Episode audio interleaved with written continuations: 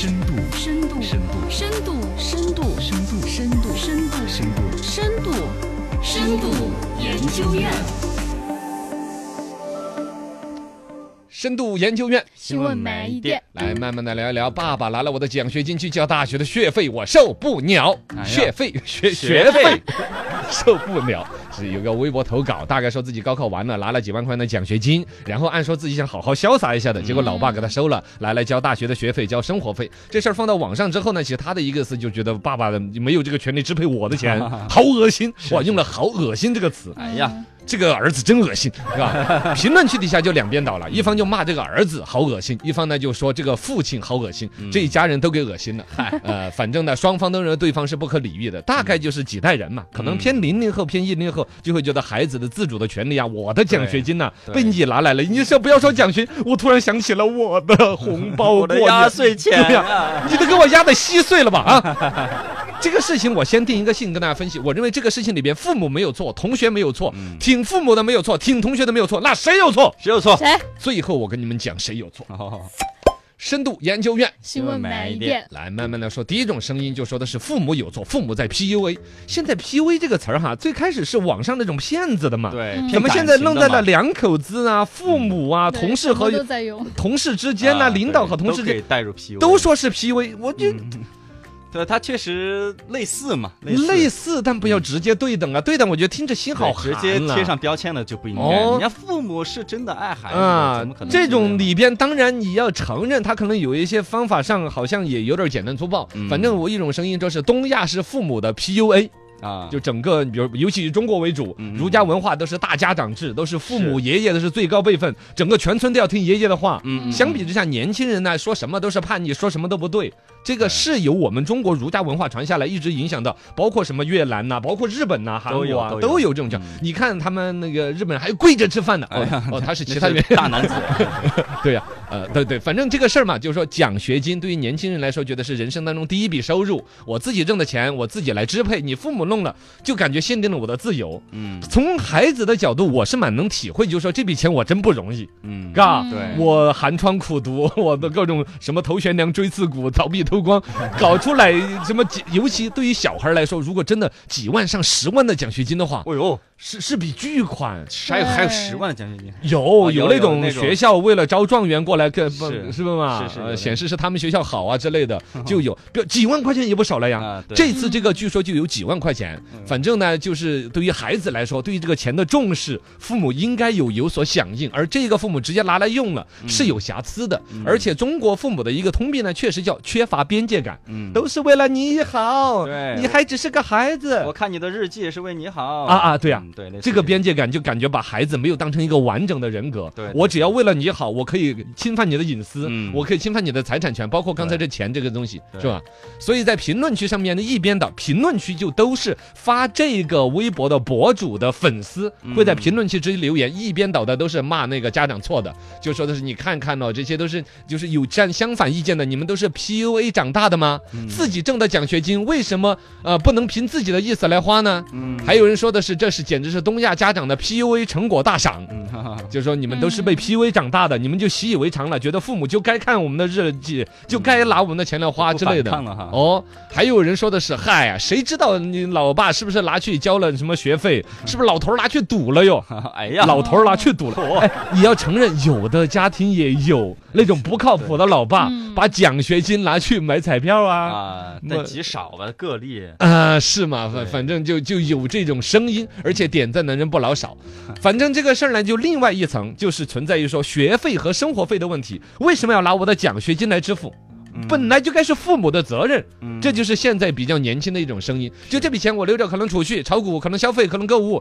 我至于我所谓的尽孝心，那是我愿意尽孝心，嗯包括了，嗯反正你代薪分配总是年轻人就接受不了。对对嗯对，这个逻辑里边，至少年轻人这一端的基本的自主权，我们要尊重。对，呃，基本是认可这一方面的分析的嘛。嗯，对呃是年轻人的呃，观点是站得住的。嗯来，深度研究院新闻买一点，来慢慢的聊聊骂的人，其实也是很在理的。转发区基本上就是骂的，因为转发呢，就是看到这个新闻之后，看到这个投稿之后，觉得怎么还有这样的儿子啊？底下的评论全都是站对面观点的，我转发回去给我的粉丝看一看呢，你们倒来评评理啊！转发里边全是骂这个儿子的，说天呐，我要生个叉烧都比生你好，生个叉烧，就原来四川话说，早些的生出来一半，我怕你要迷死了，是吧？我生你干嘛？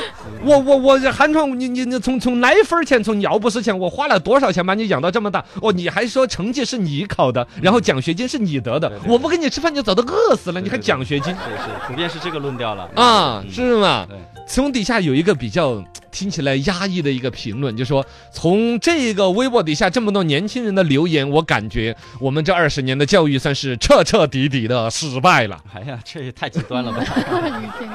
但你就会说我教出来些什么人呐、嘎，白眼狼是吧？都觉得 对呀，也是这个逻辑啊。呃，我是含辛苦读，一趴屎一趴尿的为你，然后你的学费是我来的，你的吃穿住行你有那么多攀比，嗯包括你这考上大学了之后，按说将来还有很多消费的呀。这一次奖学金不管几万还十几万，其实来说父母还要倒贴很多钱的。嗯父母有可能花这个钱，你说不对，但肯定你可以体谅的。另外一端，父母挣钱肯定是不容易的家庭但凡是家里面有着矿啊，开着什么企业呀，嗯也不至于把这个奖学金要给你收归国有。嗯是不是嘛？应该是有父母的难处，而且父母能够把你养到拿得了奖学金，我觉得父母的教育之恩嗯不止只值这点钱嘛。你可以去发个帖子，发个牢骚，就说我父母怎么这么不开明啊？我的钱都拿来用了，没有尊重我。我觉得这个论调都是对的，但是如果说得出“好恶心人”这三个字，嗯，是吧？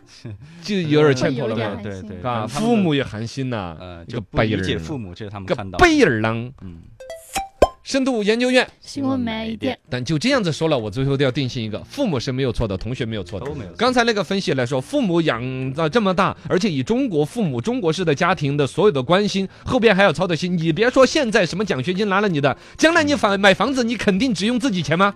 对啊，还是我出钱啊，是不是嘛？将来养孙儿的钱，我都还要投资一半，是不是嘛？对对，对中国式的家庭的现状是实实在在父母会跟你一辈子的那种各种奉献，以这点奖学金帮父母分摊到生活费和学费里边，真不算啥。所以父母从中国的主要家庭结构和观念来说，真是没有错的。嗯好，从另外一端学学生的角度，嗯也说不什么硬伤。年轻人本来就叛逆，对哦，本来你都不要说发不发这个帖子，其实你自己原来可能稍微到初中开始就开始找老娘念我的压岁钱呐、是是是吧？就已经跟父母之间有这点小争论了。对我的钱我要管，我自己的暑假打工的钱我要怎么怎么着，我买什么你不要管我，哪怕我买一个你们很不待见的一个商品，你们都无权干涉。其实年轻人一直在跟父母争夺话语权。对抗着来，包括财产，包括农村的孩子长大，其实我们小时候还看到我们父辈那一辈啊，就是分家，哦。兄弟不要分家，因为兄弟四五个人，哦。然后结婚了，家里边老老老头老太太有几套房子，一一溜房三间还是五间，嗯。谁结婚了，谁要谁要分分一间房子，土地分出去，嗯。房子分出去，家具都要分。是是是。哦，是不是嘛？对。你想这个逻辑，年轻人的成长本来就有一个天然的要从父母的所谓的关心下跳脱出来，独立成长。对。孩子也是没有错的，嗯。那么来评论的肯定就没有错了。嗯。不管他是站在孩子这一端，还站在父母这一端，都有他们的视角，对都看到了正确的问题，那是谁的错？那谁的错呢？发微博这个人的错啊，